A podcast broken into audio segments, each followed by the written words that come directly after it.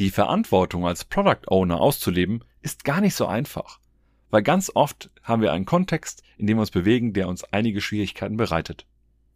Sinnvoll ist es daher, Sachen sichtbar zu machen und eine Möglichkeit, das zu tun, ist das POEM, das Product Ownership Evolution Model.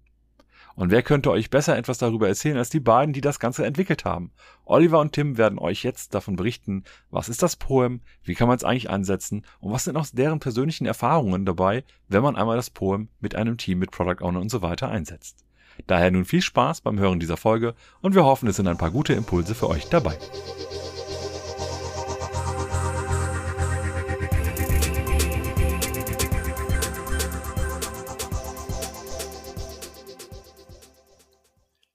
Dreieinhalb Jahre hat es gedauert, bis wir über unseren ersten erfolgreichen Beitrag äh, für die Product Owner Community sprechen. Ähm, und heute geht es um Poem, um das Product Ownership Evolution Model. Und natürlich konnte ich mir niemand Besseren zu diesem Thema einladen als den Tim. Hi Tim.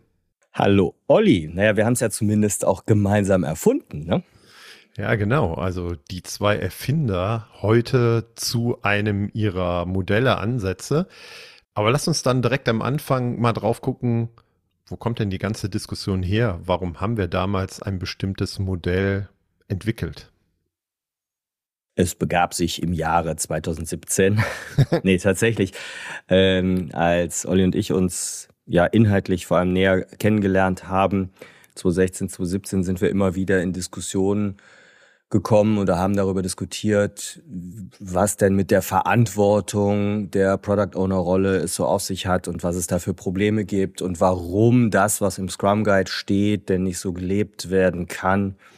Und irgendwie in diesen Diskussionen sind wir dann ich weiß noch, ich weiß noch ganz genau, in welchem Café wir saßen und ich habe sogar noch letztens, letztes Jahr den Zettel gefunden, wie wir das aufgekritzelt haben, weil wir uns dann ja so Sachen her hergemalt haben und erklärt haben und irgendwann ist dabei hinten raus äh, etwas gefallen, was wir gesagt haben, eigentlich hat das modellhaften Charakter und eigentlich können wir das mal in die Community reinschmeißen und gucken, was die davon halten. Jetzt hast du schon den Scrum Guide angeteasert. Mittlerweile hast du auch T-Shirts mit dem besagten Satz oder Spruch, der so ein bisschen Auslöser war.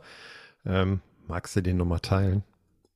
Genau, das ist tatsächlich der Lieblingssatz des ganzen Scrum Guides von mir. Äh, Im Scrum Guide steht ja nicht viel zum Product Owner drin, sondern nur 15 Zeilen. Aber dieser eine Satz lautet, damit der oder die Product Ownerin erfolgreich sein kann, muss die gesamte Organisation seine oder ihre Entscheidungen respektieren. Also geht es um Verantwortungsbereiche und Entscheidungsbefugnisse. Ne? Also auch so, wie wir dieses Modell mit Product Ownership genannt haben. Heißt aber auch noch Evolution Model. Ne? Also kommen wir im Laufe der Folge sehr wahrscheinlich auch zu. Es geht also auch um Entwicklung oder Weiterentwicklung dieser Verantwortungsbereiche und Entscheidungsbefugnisse. Hm, wie guckst du denn so, bevor wir da inhaltlich einsteigen, so ein bisschen zu erklären, was Poem ist, äh, was es kann, wie man es vielleicht einsetzt, wie es euch da draußen auch helfen könnte.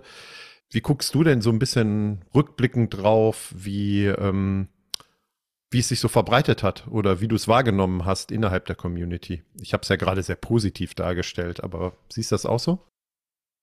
Also ich bin ganz offen, ich bin da nach wie vor total stolz drauf, was wir da geschaffen haben, weil es hat uns, glaube ich, alle ein bisschen überrascht, wie breit die Anwendung dann letztlich war oder wie positiv das Feedback war. Ähm, wir haben es vor allem 2017 dann ja auf einigen äh, Barcamps und Konferenzen vorgestellt und ähm, ja, vielleicht bis hin zum Höhepunkt 2019, als wir es beim Global Scrum Gathering vorstellen durften, also einer internationalen Scrum Community.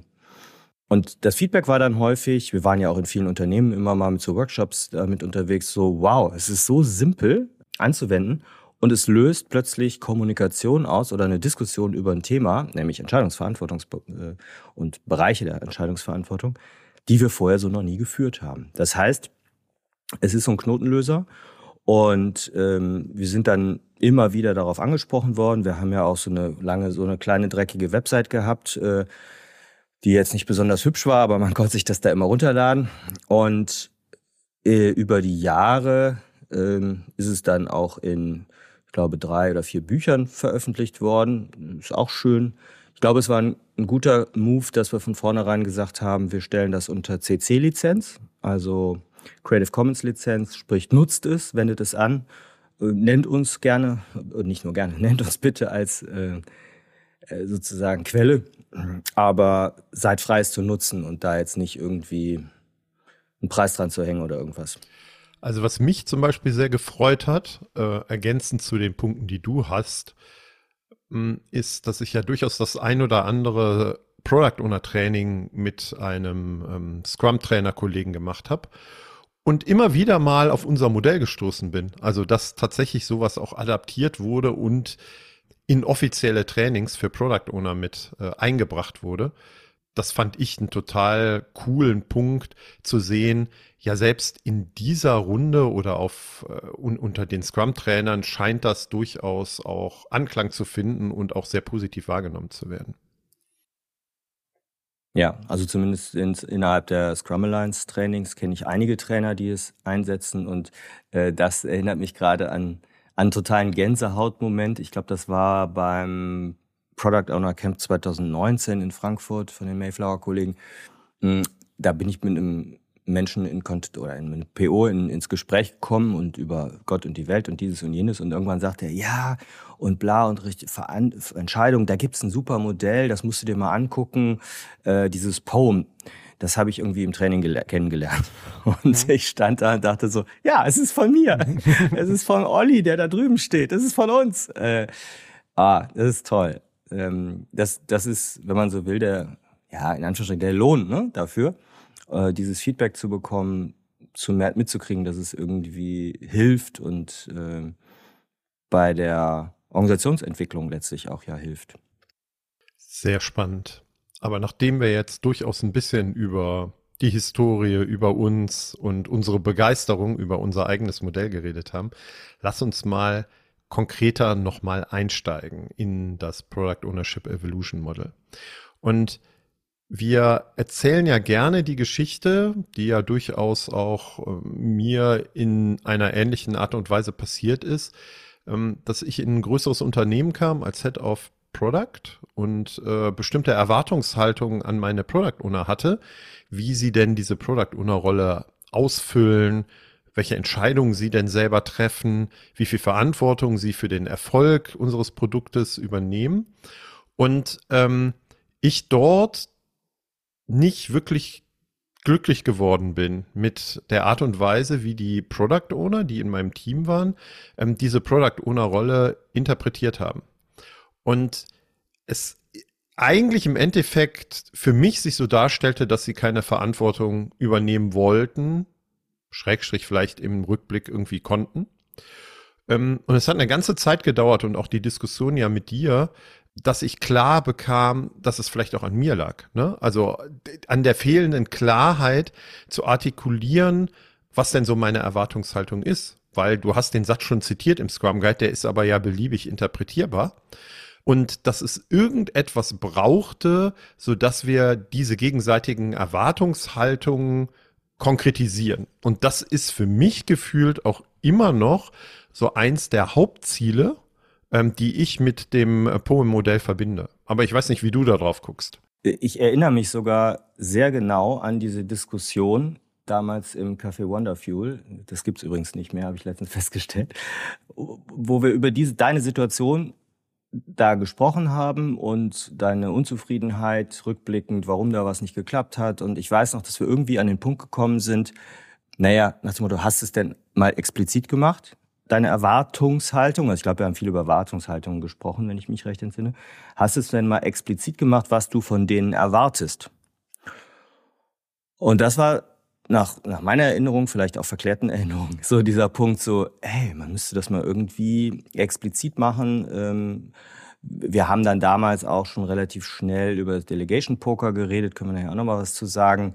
Merkten aber, ne, Delegation Poker ist super und Delegation Board, aber das passt da jetzt nicht. Es geht mehr um die Rolle und nicht um einzelne Entscheidungsbereiche. Also ich glaube, das war dann so die Frage, über was kann man denn so entscheiden? Und da sind wir dann über den Hebel, sind wir dann über die verschiedenen Level von Product Ownership gekommen, die wir dann so ähm, definiert haben, von operativ über taktisch bis strategisch. Und ähm, Spannend fand ich dann noch, daran erinnere ich mich auch, dass du dann irgendwann äh, mal jemanden getroffen hast im Nachgang von diesen POs und ihr dann, also Jahre später oder Monate später, da auch nochmal auf den Punkt selber gekommen seid. Du bist schon ein bisschen eingestiegen in Struktur, Aufbau dieses Product Owner Evolution Model und es ist natürlich immer auch schwierig, das rein verbal zu machen. Ladet es euch gerne runter, ne, produktwerker.de slash poem. Aber magst du es trotzdem versuchen, so ein bisschen die Struktur, den Aufbau dieses Modells zu erklären? Also im Kern, jetzt mal in der, in der physischen Variante gedacht, ist es quasi ein DIN A4-Blatt mit einer Art ja, Template oder Struktur da drauf und die versuche ich mal zu erklären. Und das nimmt man dann und ähm, macht eine Selbsteinschätzung indem man einfach mit, mit, dem Stift oder dann in der digitalen Version mit entsprechenden Avataren äh, so die aktuelle Aufstellung einträgt und auch die zukünftig gewünschte. Was heißt das? Wir haben als erstes überlegt, was für verschiedene Ebenen von Product Ownership, also von Produktverantwortung kann es denn geben? Und das haben wir meistens in so einer Art Zwiebeldarstellung erstmal versucht äh, zu fassen zwischen ganz operativen Entscheidungen, also Task Breakdown, überhaupt User Stories zu erstellen, äh, was haben wir da noch alles drin, äh, Backlog zu sortieren, ähm, Sprintziel zu kreieren, äh, äh, Roadmap-Entscheidungen, Budgetverwendung bis hin zur Produktvision. Das wäre so das unser strategischster Punkt von Product Ownership. Und diese verschiedenen Level haben wir jetzt in dem PO-Modell selber quasi in eine horizontale ähm, Achse gelegt ähm, mit einem bewusst zweiseitigen Pfeil. Das heißt, ähm, wir von operativ, in dem Fall ganz rechts, über taktisch in der Mitte bis strategisch ganz links, sind diese verschiedenen Level von Product Ownership abgelegt. Und da drüber haben wir dann zum einen einen Block, äh, wo man einzeichnet, wie empfinde ich die Situation heute. Also, wie empfinde ich das heute, was der Product Owner, die Product Ownerin final entscheiden darf? Was, wie empfinde ich, wie die, das, die Developer oder das Development, damals Development Team, ähm, welche Entscheidungsverantwortung die final übernimmt? Und auch, ähm, wie kann uns äh, der Scrum Master dabei methodisch jeweils unterstützen. Also bis hin zu welchen Ebenen kann der, ganz konkret, ne, kann der Scrum Master, die Scrum Masterin uns in einem Produktvisionsworkshop unterstützen. Also oder ähm, beim Roadmap, Product Roadmap Erstellungsprozess, solche Sachen. Und die spannende Frage oder der spannende Knackpunkt ist dann immer, naja, das ist halt immer nur das, die eine Aufstellung des Spielfelds, PO, Developer und Scrum Master, aber da kommen ja noch weitere Kräfte jetzt mit ins Spiel. Und das haben wir äh, genannt BO, also für Business Owner und meinen damit eigentlich ein Synonym von ne, sowas wie du eben gesagt hast, Head of Product, äh, Product Director, CPO, C3PO, was auch immer man sich da denken kann. Sprich, es grätschen dir als PO oder dir als Team Leute in deine Produktverantwortung rein. Das war auch das, was wir selber erlebt haben, dass dann halt irgendwer kommt bis hin zum CEO und sagt, das und das muss aber kommen oder das musst du jetzt aber ganz oben in deinem Backlog priorisieren. Das heißt, da ist es offensichtlich nicht so, wie der Scrum Guide fordert, dass der Product, dass die Entscheidungen des Product Owners respektiert werden, sondern irgendwer grätscht da rein. Und das haben wir halt mit einzeichnen lassen. So, und ich war ja immer noch bei dieser Ist-Situation. Man macht also so ein Self-Assessment, wie empfinde ich die Ist-Situation und macht dann, das ist dann darüber dargestellt, das gleiche nochmal für die gewünschte Soll-Situation. Also deine eigene persönlich gewünschte Soll-Situation. Und das heißt jetzt nicht, dass man zwingend äh, mehr Verantwortung als PO haben möchte. Vielleicht möchte man auch einfach nur, dass es so bleibt oder dass das Team mehr übernimmt. Weil das kam auch, glaube ich, aus unserer Diskussion heraus, dass äh, wir häufig gehört haben, ja, ich würde ja gerne mehr Verantwortung fürs Produkt übernehmen und mehr Entscheidungen übernehmen. Aber ich darf ja nicht. So. Und final gesagt, nachdem man das also eingezeichnet hat, jeder für sich auf einem eigenen Blatt, ist Situation, soll Wunschkonstellation. Äh, in der Stillphase macht man das. Danach, ja, legt man oder hängt man alle Blätter zusammen oder vergleicht sie. Jeder stellt so seine Sicht der Dinge vor. Und dann äh, beginnt meistens schon die wunderbare Diskussion. Also würdest du sagen, eine Stärke dieses Poem-Modells ist, ähm, dass es Kommunikation und Austausch unter den verschiedenen Beteiligten, die halt an der Produktentwicklung mitarbeiten, tatsächlich initiiert. Ich würde noch eine zweite Stärke sehen, nämlich die Einfachheit des Modells. Das hast du am Anfang auch schon gesagt. Ne? Also es bedarf gar nicht so großer Erklärung und Erläuterung, wie das Ganze so zu verstehen ist, sondern es ist halt wirklich, wenn ihr euch das anguckt, einfach ein Blatt Papier, wo ich dann ein paar Akteure reinmalern kann. Und zwar genauso, wie du es gerade beschrieben hast. Ja, und hinzu kommt auch, dass äh, überhaupt eine Reflexion, eine Selbstreflexion mal stattfindet. Also ich kann mich an ganz viele Feedbacks erinnern, die sagen, ey, verdammt, da haben wir so noch nie drüber nachgedacht. Und dieses sehr einfache, nenn es Tool oder was, ja, diese sehr einfache Struktur zwingt dich, darüber mal nachzudenken, naja, wie ist es denn bei uns? Nehmen wir mal jetzt die Developer, ja. Erstellen die auch mit User Stories? Oder sitzen die da wie in einer Konsumhaltung und sagen, nee, hier, PO, liefer mir mal, ne? Wir machen maximal einen Task Breakdown und setzen dann die Stories um. Wie ist es denn mit den, diesen Business-Ownern? Oder gibt es da vielleicht noch ganz viel andere Rollen? Das haben wir auch ganz häufig. Ja, da ist noch ein Projektmanager mit dabei und da ist noch äh, ein Business Analyst mit dabei außerhalb des Teams und, und, und. Und man stellt fest, hu, ich muss ja ganz viele Rollen da einzeichnen. Also Vorteil, Einfachheit, Reflexion und ja, äh, Auslöser von Kommunikation. Siehst du, obwohl es ja unser Tool ist und so super gut, auch irgendwelche Schwächen? Naja, es erfordert halt Offenheit. Ich glaube, wenn äh, der Wert Offenheit erstmal nicht gelebt wird, dann äh, hilft auch dieses, dieses Instrument nicht. Mm. Ich weiß nicht, ob es vielleicht auch wichtig sein kann, sowas zu dokumentieren und quasi eine Evolution nach einem halben Jahr oder nach einem Jahr ähm, nochmal zu betrachten, weil das Wort Evolution steckt ja auch mit drin in dem Titel. Mm, das, also ich glaube, so diese, das kann eine Schwäche sein, dass äh, alleine mit dieser Feststellung, wo wollen wir denn hin und gemeinsam zu definieren, wo wollen wir denn hin, natürlich noch nicht geklärt ist, wie kommen wir dahin. Also das äh, kann das Tool nicht leisten, ähm, sondern ist erstmal eine Plattform, auf dessen Basis das passiert. Mm, wir haben uns aber ja auch bewusst dagegen entschieden, da weitere Sachen mit reinzubauen, wie Delegation Poker oder Maßnahmen und sonst was, weil es dann genau diese Einfachheit auch gekillt hätte. Ja, ich würde noch eine Sache ergänzen. Also Kritik in Anführungsstrichen, die ich ab und zu höre, ist tatsächlich die ähm, Level of ähm, Ownership, die du gerade gesagt hast, von operativ, taktisch und strategisch dass die für den eigenen Kontext vielleicht gar nicht so sehr passen. Ne? Also das, was wir reingeschrieben haben, Budgetverwendung. Aber was ich da immer entgegne oder wir beide ja entgegnen, ist, ihr müsst ja nicht unsere Einteilung nehmen. Ne? Also wenn ihr feststellt, in eurer Organisation passen da ganz andere Dinge dann nehmt die anderen Dinge. Auch dafür ist es unter CC-Lizenz gestellt. Ne? Also ihr könnt es weiterentwickeln und äh, dementsprechend anpassen. Wie gesagt, das ist immer nett, wenn ihr uns dann noch erwähnt. Aber es muss ja nicht die richtige sein. Wir haben da lange drüber nachgedacht, diese acht äh, Level of Ownership so zu definieren. Und das hat auch einen Grund, warum sie in dieser Reihenfolge sind. Aber die muss für euch natürlich nicht richtig sein. Ja, und ich erinnere mich auch, dass, also gerade die Diskussion äh, Produktvision also über die Produktvision entscheiden und über die Budgetverwendung. Und ich sage jetzt ganz bewusst nicht Budgetvergabe, das ist häufig ein Missverständnis, was da hochkommt.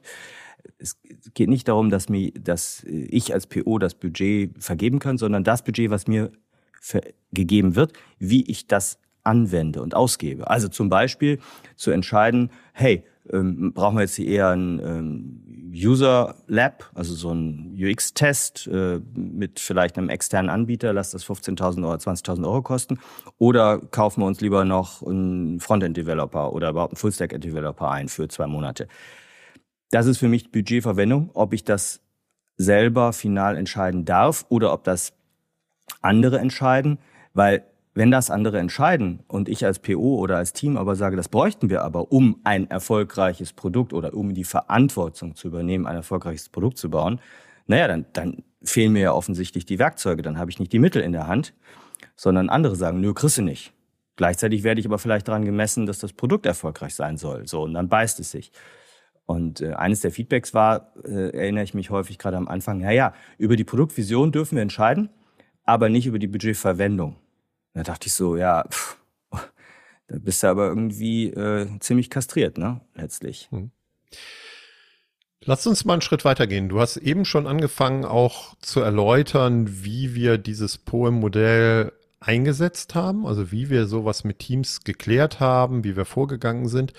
Und das hat ganz häufig in den Organisationen tatsächlich in Workshops stattgefunden. Also gemeinsam, also gar nicht, man kann das natürlich genau wie du gesagt hast in der Selbsteinschätzung als Product Owner auch für sich selber machen, aber ich glaube, die Stärken spielt es aus, wenn ich sehr unterschiedliche Perspektiven, Akteure, vielleicht auch die, die einzuzeichnen sind oder eingezeichnet werden auf dem Poem-Modell, wenn ich die zusammenbringe, eher in einer Art Workshop. Ähm, meine Erfahrung war, was gut funktioniert hat, ist, gar nicht so viel vorab theoretisch zu diskutieren, sondern eigentlich nur sehr knackig dieses Modell zu erklären, also wie jetzt dieses Template auszufüllen ist, nenne ich es mal so. Ähm, und dann, das hattest du auch schon erwähnt, einfach diese, dieser unterschiedlich ausgefüllten Sheets nebeneinander mal an die Wand zu hängen und die Menschen davor zu stellen und einfach mal wirken zu lassen, was sie da denn so sehen. Aber war bei dir ähnlich? Mhm. Ja, zum einen haben wir das ja selber als Workshop-Format häufiger durchgeführt. Zum anderen kriegen wir ja auch mit, dass es ganz häufig eben Scrum Master oder Agile Coaches sind, die sich das Ding schnappen und dafür ist es ja auch gemacht und das zum Beispiel in der Retrospektive mal einsetzen. Mm, und man kann das, wir haben jetzt das bislang gerade eben so dargestellt, dass man das hauptsächlich im Team macht. Ähm, was man halt genauso gut machen kann, ist zum Beispiel in einer Produktorganisation, dass so zum Beispiel so eine Personenrolle Head of Product das mit all seinen Product Ownerinnen und Product Ownern zusammen macht. Also jetzt gar nicht komplett das Team eingebunden hat und dann mal auch vergleicht, wie die unterschiedlichen Teams oder die unterschiedlichen POs in dem Fall mit Entscheidungsverantwortung umgehen. Mm, ansonsten haben wir das ja also wir haben es auch zu Tagesworkshops zum Teil bei Kunden ausgestaltet, dass wir dann noch einige Sachen dann ergänzt haben und in die Maßnahmenplanung auch eingestiegen sind. Aber die, ich glaube, die große Stärke ist halt einfach, du kannst es in einer Dreiviertelstunde, Stunde, würde ich sagen, kannst es schon durchführen. Zwei Stunden macht vielleicht ein bisschen mehr Sinn. Aber ähm, da kannst du die Poem-Session komplett durchziehen und hast einen super Aufschlag in der Diskussion schon, ja. Und der Hintergrund, warum es dann immer Diskussionen gibt, ist nach meiner Erfahrung, dass diese Templates nie gleich ausgefüllt werden, selbst wenn es innerhalb eines agilen Teams oder Scrum-Teams sind. Ne? Also ich habe nie gesehen, dass da acht Templates ausgefüllt wurden und bei jedem sah es gleich aus. Ne? Also ich habe zwangsläufig schon direkt sichtbar, wir haben hier irgendwo unterschiedliche Vorstellungen. Und meistens auch sehr unterschiedliche, selbst bei der Ist-Situation. Ne? Man mag ja denken, dass es eher bei dem, was man sich so für die Zukunft vorstellt, sehr unterschiedliche äh, Ideen gibt. Aber häufig ist schon allein die Ist-Situation sehr, sehr ähm, unterschiedlich dargestellt. Und darüber dann zu sprechen innerhalb so eines Workshops und das halt durch jemanden facilitieren zu lassen, ist wirklich extrem wertvoll. Also ich möchte zum einen nochmal unterstreichen, was du eben sagtest, dass man nicht großartig vorher was erklärt zu den einzelnen Leveln, weil du damit schon ins Framing kommst und damit eine Bias, eine Beeinflussung halt erzeugst, sondern lass mal alle einfach ein bisschen frei Schnauze das so einzeichnen und es geht ja nicht um richtig oder falsch und die Unterschiede oder die Interpretation der unterschiedlichen Level, die kann man dann in der Diskussion immer noch wieder auffangen. Und einen weiteren Einsatzbereich ähm, habe ich noch kennengelernt, dass man das im, in der ja, wie nennt man, Personalentwicklung von Product Ownern und Produktmanagern sehr gut einsetzen kann, dass man nämlich eigentlich zusammen in so einem One-on-One-Gespräch äh, überlegt, hey, wo, wo stehst du heute? Wo siehst du dich heute? Wo willst du dich hinentwickeln? Was kann die Organisation dafür tun, äh, dass du hier mehr Verantwortung übernehmen äh, kannst, Entscheidungsverantwortung und Ownership? Ähm, was trauen wir dir dazu? Was äh, muss ich dann vielleicht als deine Führungskraft selber? Welche Schritte muss ich dann vielleicht zurückgehen und dir weniger reingerätschen und so?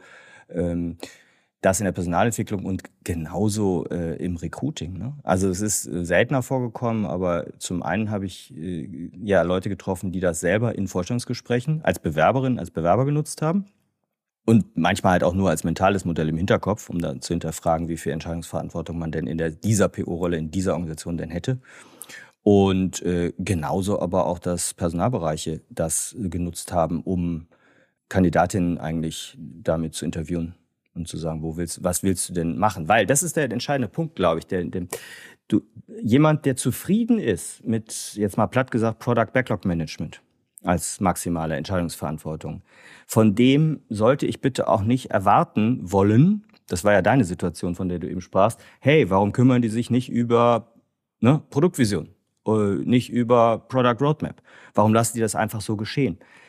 Da ist ja auch jeder in einer anderen Komfortzone und ähm, unterschiedliche Teamkonstellationen und Situationen mögen da ja auch unterschiedliche PO-Rollen und Ausprägungen eben erfordern. Das ist ja das, was wir sonst auch immer sagen. Es gibt nicht die eine Ausgestaltung der PO-Rolle. So, und ähm, dafür das deutlich zu machen, ähm, das möchte ich nochmal betonen. Deshalb hat dieser Pfeil mit den Leveln auch zwei Pfeil, also beide Seiten haben Pfeil. Weil wir nicht sagen, du musst jetzt von operativ viel stärker nach strategisch dich entwickeln, lieber PO, sondern wir wollen das niemals vorgeben, dass es sagen, du, der PO muss mehr Verantwortung haben, sondern äh, der oder die PO muss sich wohlfühlen in dieser Rolle und die Organisation muss sich damit wohlfühlen, dass die PO-Rolle so gelebt wird. Ja, und vielleicht auch, ähm, wo ich mich im Produktlebenszyklus mit meinem Produkt befinde. Also all diese Dinge, die so den Kontext definieren, äh, die müssen auch dazu passen. Ne? Und da kann sich auch die Product Ownership, selbst beim gleichen Produkt, bei verändertem Umfeld oder was auch immer sich verändert, dann auch mit verändern. Ja, spannend, die Anwendungsfälle, die du gerade alle erzählt hast, bin ich mal gespannt, ob da noch zusätzliche dazukommen werden oder ähm, ob wir uns berichtet wird, dass man es vielleicht noch mal ganz anders tatsächlich auch einsetzt. Lass uns noch einen Schritt weitergehen. Ähm, wir haben ja relativ viele dieser Workshops äh, moderiert, facilitiert. Hm, da haben sich ja so ein, zwei, drei Pattern herausgestellt, die wir immer wieder gesehen haben in Teams beim Ausfüllen dieser Templates und bei der Diskussion. Kannst du dich noch an eins erinnern und wollen wir noch ein, zwei teilen? Ja, vielleicht bevor man in die Patterns reingeht, was, was, was ich häufig gesehen habe, dass die äh, Personen sich beim Ausfüllen nicht so richtig entscheiden konnten, nach dem Motto, wird jetzt, bleiben wir mal beim Sprintziel, ne, wird das vom PO, äh, naja, das macht PO und Head of Product zusammen. Ne? Also so dieses, ein Pattern war, ich fülle mehrere Rollen, mehrere Personen in ein Level rein. Und unsere Idee war ja immer, naja, aber wer hat die finale Verantwortung? Und da setzt, glaube ich, so die Idee von Delegation Poker auch an, weil man ja eigentlich nicht schwarz-weiß, äh, häufig nicht schwarz-weiß sagen kann, ne? wer entscheidet, du oder ich, sondern es vielleicht auch was Kollaboratives ist. Und ähm, das ist durchaus ja eine Idee gewesen, die wir auch mit am Anfang schon rein diskutiert haben. Bauen wir Delegation Poker, die, die sieben äh, Level von Delegation mit rein. Wir haben uns dagegen entschieden, weil es dann zu komplex wird. Aber in den Workshops, das so als Erfahrung aus den Workshops, haben wir das dann, wenn wir mehr Zeit hatten, als zweiten Schritt häufig äh, reingesetzt, um dann zu sagen, ja, aber dann macht das doch nochmal expliziter. Was heißt denn jetzt hier für Sprintziel Head of Product und PO? Wer, ne, was für ein Delegationslevel soll denn da oder erlebst du denn da und wo willst du dich ja, hin? Das ist, glaube ich, nochmal eine gute Ergänzung ne, zu den Maßnahmen, die dann daraus folgen müssen, damit du auch sinnvoll, eine sinnvolle Diskussion hattest, die dann auch vielleicht zu einer bestimmten Veränderung oder Anpassung der aktuellen Situation führt. Ja, ist nochmal gut. Ja, aber dann zurück zu meinen Pattern. Was wir so gesehen haben, so als Muster in ganz vielen Organisationen. Also ich glaube, ganz häufig hat man ganz wesentlich mehr Rollen als PO-Developer und äh, ein Business Owner auf dem ausgefüllten Blatt gesehen. Das heißt, plötzlich waren viel mehr Akteure auf dem Spielfeld bis hin zu ja fast schon wasserfallartigen Strukturen. Ne? Ja, der CEO gibt die Vision vor, der Bereichsleiter meinetwegen oder die Bereichsleiterin entscheidet dann über die Budgetverwendung, der Abteilungsleiter entscheidet über die Roadmap. Also ich überspitze es jetzt mal ein bisschen, aber wir haben solche Fälle gesehen. Äh, und dann waren plötzlich sechs, sieben Rollen im Spielfeld. Und da waren wir ja immer relativ schnell mit der Frage, ja, hm, leidet da nicht die Transparenz, leidet da nicht der Kommunikationsfluss, ne, Stichwort stille Postprinzip. Und ist das nicht wieder letztendlich eine, eine Miniform eines wasserfalligen Vorgehens? Ja, definitiv, weil das wirkt ja eher so wirklich wie ein Staffellauf, ne? Und nicht wie ein gemeinsames, ein Team, was gemeinsam Verantwortung übernimmt. Und dann sind wir, glaube ich, bei den Grundfesten und bei den Grundsätzen von, warum ich mich verändere in Richtung agile Arbeitsweisen, Frameworks. Eigentlich meine Organisation noch nicht so weit und ich mich nicht äh, in der Art und Weise, wie sich wer daran beteiligt, verändert habe. Ja, was mir immer aufge oder sehr häufig aufgefallen ist, ist so der Wunsch im in der Zukunft von vielen Product Ownern, aber auch so von den Führungskräften, nennen sie Business Owner Head of Products, dass sich der Product Owner vermehrt um so taktisch-strategische Dinge kümmern soll. Das war ja auch das, was ich in meiner Geschichte eben so ein bisschen erzählt habe. Ne? Das war ja meine naive Hoffnung. Und das kann ja eine ganz gute Idee sein, aber wenn wir uns so diese Darstellung und Aufmalen dieser Zielzustände angeguckt haben, war die Gefahr relativ groß, dass trotzdem die Developer weiterhin nur für, ich übertreibe jetzt mal, Runterbrechen der Product Backlog Items und Coding verantwortlich waren. Und dadurch entstand so ein ganz großer Bereich von Verantwortung und, und Spielfeld, wo der Product Owner, die Product Ownerin unterwegs sein sollte. Und das ist so was, was du ja auch häufig dargestellt hast in Talks mit, naja, da muss man aufpassen, dass man dem Product Owner nicht zu viel zumutet und die irgendwann die Grätsche machen. Und daraus kann man eigentlich relativ gut ableiten, auch für alle Scrum Master und Agile Coaches da draußen. Naja, wenn ich möchte, dass der Product Owner sich mehr und mehr in eine Richtung entwickelt, dann muss ich meiner Meinung nach zuerst drüber nachdenken, wie denn die Developer vielleicht Aufgaben des Product Owners mit übernehmen und eigentlich folgt da daraus auch, ich muss erst mit den Developern arbeiten, bevor ich mit dem Product Owner über die Übernahme weiterer Ownership in Bereichen, wo er vielleicht noch nicht unterwegs ist oder wo er so viel Verantwortung hat, äh, diskutieren kann. Und das passiert nach meiner Erfahrung viel zu häufig andersrum. Ja, ein ganz wichtiger Punkt, der sich aber auch aus dem Scrum Guide ja herleiten lässt. Weil im Scrum Guide ist ja, das ist ja mein ähm, zweitwichtigster Satz, glaube ich, im Scrum Guide, zweitliebster.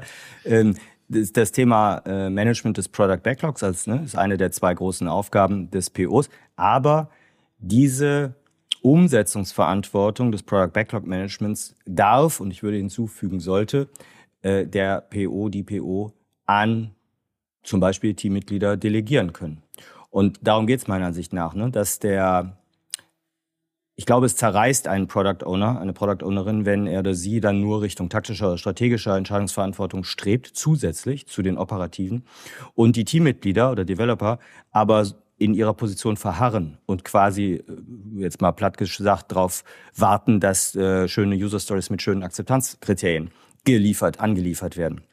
Das heißt, als erstes geht es darum, im ersten Schritt als PO zu delegieren ans Team, gerade rund um ne, Erstellung von Product Backlog Items, User Stories etc., um dann selber die Freiräume zu bekommen, viel stärker in so taktische, strategische Produktarbeit und Produktmanagement reinzukommen. Und sonst verharrst du nämlich eben immer ähm, ja in der reinen Product Delivery und guckst nie auf eine strategisch-taktische Ebene. Ja, und dann kann noch der Fall eintreten, dass man mehr und mehr in eine taktisch-strategische Ebene hineinkommt, aber die Developer trotzdem weiter ganz viele Dinge geliefert bekommen möchten. Ähm, und dass dann Organisationen im Zielbild vielleicht sowas, ich nenne jetzt das böse Wort, sowas wie ein Proxy-PO, ein kleinen PO oder was auch immer einzeichnet. Und da hatten wir, glaube ich, auch eine schöne Folge neulich drüber. Das ist das, was ich auch gerne oder wir auch gerne als organisatorische Schulden bezeichnen. Also man kriegt die Developer nicht schnell genug irgendwo hin entwickelt, wie man es gerne hätte. Aber man braucht eine Lösung, und dann installiert man vielleicht eine neue Verantwortlichkeit, eine neue Rolle in Form von einem Proxy-PO oder einem kleinen PO oder wie auch immer man das Ganze irgendwie nennt, ähm, das ist auf Dauer aber nicht gut, weil die Developer sich halt trotzdem dann nicht verändern müssen, weil ja jemand anders die Aufgabe übernimmt. Und ähm, das kann natürlich auch an ganz anderen Stellen in dieser Ownership-Skala passieren. Ähm, und da muss, sollte man aus meiner Sicht extrem aufpassen. Ja, also hört euch die Folge zu den organisatorischen Schulden nochmal an. Ich glaube, da haben wir das sehr ausführlich nochmal dargestellt, wie man damit auch umgehen sollte. So, und dann haben wir noch einen Akteur oder Akteurin in diesem Spiel und das sind eigentlich die Scrum Master und die Agile Coaches. Und auch da sah man bestimmte Muster. Ja, das, das hat mich übrigens äh, fast am meisten überrascht, wie POM gerade von Scrum Mastern und Coaches adaptiert und genutzt worden ist auch zur eigenen Reflexion oder auch von Organisationen, was meine Scrum Master denn können müssen. Das hatten wir ehrlicherweise ja gar nicht so im primären Fokus. Wir haben das Modell ja eher aus dem Blickwinkel PO entwickelt. Aber mh, hm, ich werde häufig eben auch gerade von Scrum Mastern angesprochen, die sagen, Mensch, daran können wir endlich in unserer Scrum Master Gilde oder COP diskutieren, wo wir uns auch fachlich, methodisch, also nicht fachlich, sondern methodisch ähm, in Richtung Produkt hin entwickeln müssen, damit wir unsere POs besser unterstützen können. Und das ist vielleicht auch historisch gesehen, ähm, stand heute ein anderer Zustand als vor sechs Jahren, als wir das Ding entwickelt haben. Heute äh, erlebe ich viel stärker, dass Scrum Master auch wirklich verstehen, dass sie nicht nur für, das, für die Developer und das äh, damalige Dev-Team zuständig sind, sondern auch für die Unterstützung und das Coaching des Product Owners. Das war damals durchaus noch anders. Ja, also damals wurde das, also zumindest so vor acht bis zehn Jahren, durchaus auch noch so stark gelehrt, nach dem Motto, der Scrum Master beschützt das Team und kümmert sich, also die, im Sinne Developer. Aber die Unterstützung des Scrum Masters äh, an den Product Owner, also jetzt nicht Arbeit wegnehmen, sondern methodisch helfen können, ähm, da ist viel mehr Awareness, glaube ich, reingekommen. Vielleicht haben wir sogar ein Stückchen dazu beigetragen, hoffe ich doch, auch hier mit dem Podcast. Und ähm, insofern ähm, hilft POM auch dort, ähm, so einer Scrum Master Gilde zu, oder auch einzelnen äh, Scrum Master und Coaches ähm, Hilfestellung zu geben, wohin man sich denn dann mal entwickeln könnte. Und das führt ja dann ganz operativ am Ende dazu, dass in unseren ähm, Inhouse-Trainings ja auch eigentlich immer Scrum Master mit dabei sind, beziehungsweise wir das auch einfordern, dass mindestens mal ein, zwei Scrum Master mit in den internen PO-Trainings dabei sind, äh, damit die auch, auch lernen, was die POs äh, können sollten, um sie dann in, hinterher intern auch gut unterstützen und weiter begleiten zu können. Ja, und wenn eure Organisation ähm, keine Inhouse-Trainings dieser Art möchte, anbietet, uns anfragt, wir haben da auch äh, offene Trainings draußen zur Vision vom Dominik, könnt ihr ja auch nochmal reingucken, werden wir verlinken in den Shownotes. Ähm, sehr schön. Ganz schnell so ein Überblick, so ein Überflug und äh, ich werde fast nostalgisch, irgendwie so ein Austausch über was, was schon sehr alt ist und was wir gemeinsam versucht haben, in die Community zu werfen. Ähm, lass uns doch wie immer mit ein paar Tipps und Tricks oder Hinweisen abschließen zum Thema Poem. Es gibt eine ganze Menge Videos, Talks, teilweise Erklärungen auch ähm, zu diesem Modell da draußen. Da will ich gar nicht auf alle Einzelheiten oder auf einzelne Dinge eingehen. Da können wir auch mal gucken, dass wir eine schöne Liste zusammenstellen und die irgendwie in Blogartikel oder ähm, auch in die Shownotes irgendwie packen. Aber hast du noch irgendwas, was du ähm, Menschen, die wir so ein bisschen vielleicht nochmal ähm, darauf hingewiesen haben, dass es sowas gibt und die es vielleicht noch gar nicht kannten, was du denen mitgeben willst? Irgendein Tipp, irgendein Trick? Macht es nicht nur einmal. Also probiert es einmal aus und wenn es gut ankommt, dann äh, vereinbart auch direkt das nach sechs oder zwölf Monaten nochmal wieder zu wiederholen. Also seht das als regelmäßige Übung, weil man ja auch äh, die Organisation, die Rollen, die Entscheidungsverantwortung sollen sich ja entwickeln. Das kann man damit auch ähm, iterativ begleiten. Dann möchte ich nochmal stärken, was eben schon mal anklang. Bitte beim Einsatz, wenn ich das dem Team oder der Runde erkläre, nicht zu viel erklären zu den Leveln, sondern einfach schnell, recht schnell in, in, in diese Selbstreflexion, in dieses Self-Assessment reinkommen und auch keine großen Diskussionen und Nachfragen äh, abseits von reinen Verständnisfragen ähm, zulassen. Ja, wir haben es als PDF-Download. Äh, da ist auch eine Kurzanleitung nochmal äh, zur Facilitation dabei, also wie man es moderiert. Ja, und gebt uns einfach Feedback, wie es ankommt, wie ihr es vielleicht auch verändert habt, wie es euch hilft. Das würde mich total freuen. Und vielleicht haben wir die eine und den anderen motiviert, endlich die eigene Produktverantwortung zu klären voll schön, dass wir es endlich geschafft haben, mal darüber zu reden. Und jetzt hast du noch ich was, noch einen. ich gerade. Weil das müssen wir vielleicht noch erzählen. Was kam danach? Wir haben ja dann damals überlegt, was braucht es denn jetzt als nächstes? Haben da auch die Community gefragt, braucht es Skalierung von Product Ownership oder, oder, oder? Und das, was als Feedback kam, war, ja, wir müssten aber jetzt wissen, was äh, tun wir denn jetzt? Ne? Was müssen wir denn jetzt tun, um zu dem Zielzustand zu kommen? Und unsere Diskussion war ja dann, es kommt drauf an, also diesen Satz, den wir hier gar nicht mehr verwenden im Podcast. Und dann waren wir an dem Punkt, worauf kommt es an? Naja, auf den Kontext des Produktes.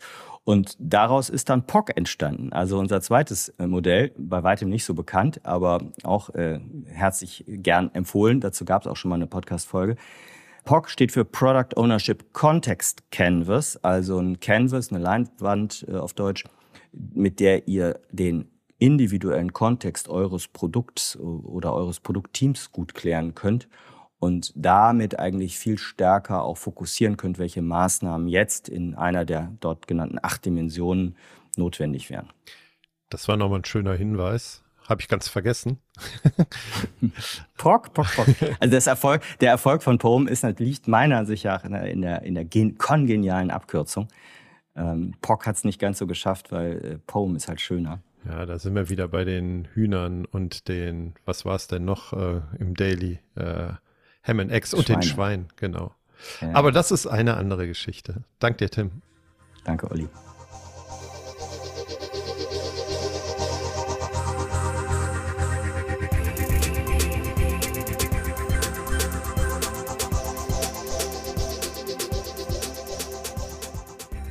Für weitere Informationen rund um Veröffentlichungen und Events der Produktwerker folgt uns auf Twitter oder besucht unsere Website unter produktwerker.de.